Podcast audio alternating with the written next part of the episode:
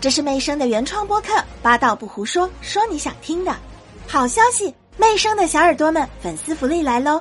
关注及订阅我的新专辑《重生白富美》，转发抽奖动态，就有机会获得一张喜马拉雅 VIP 半年卡。活动截止日期四月三十号晚上六点准时开奖，期待你来参加哦！宝马在上海车展的努力，居然败给了冰淇淋。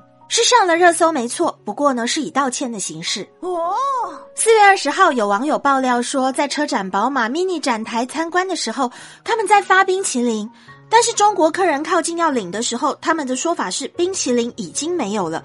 但是当外国客人靠近，冰淇淋突然就有了，而且还比手画脚的告诉他应该怎么吃。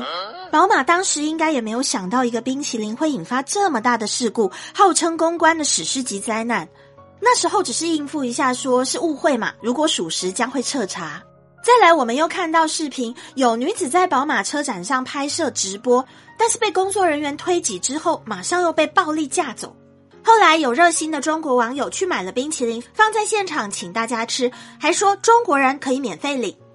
宝马这个时候才开始解释，其实网传的冰淇淋事情没有你们说的那么严重。还有女子在直播被架走，也不像你们说的那么粗鲁。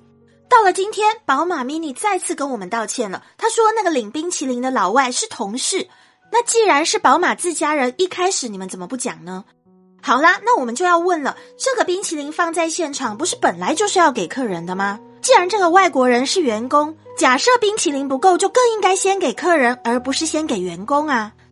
宝马这个解释真的是越解释越黄了，拿起石头砸自己的脚。嗯。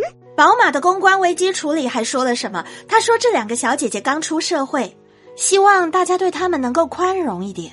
这里宝马用的是问号，用问号就有怪罪舆论的意思喽。说大家不宽容他们吗？不管工作人员是谁，他们毕竟都代表公司的形象，出了问题，公司也应该要负起责任。拿小姐姐来博同情，这样的做法太不负责任。难道这就是大厂的职前教育跟公关措施吗？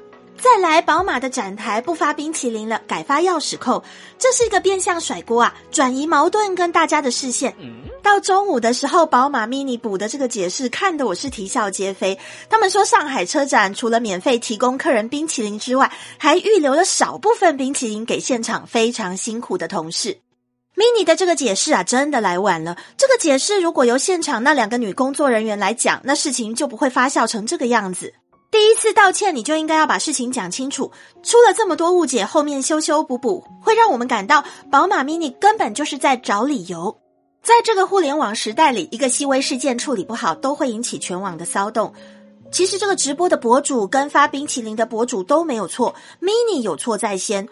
从一个赠送冰淇淋搞成现在事情闹得沸沸扬扬，肯定是宝马 mini 始料未及的。作为一个大品牌、大公司，气度要有，责任要负。宝马 mini 在现场的工作人员啊，场馆保安，所有的工作人员都是普通人，不应该把锅甩给他们背。宝马冰淇淋事件导致他们的欧股跌价超过百分之三，市值蒸发了超过一百五十亿元的人民币，相当于可以买五亿个冰淇淋喽。五亿个冰淇淋这种销售额，我相信钟薛高应该也会非常的羡慕。像鸿星尔克这波蹭热度就蹭得很好，他们请网友吃冰淇淋啊，slogan 是什么？宝子们的冰淇淋，克克来发，克克送出一千个冰淇淋，有克克在，冰淇淋我们一起吃。傍晚的时候又有一波爆料说，在车展上发冰淇淋的两个女生已经离职了。不管是真是假，我还是觉得这个锅不应该由他们来背。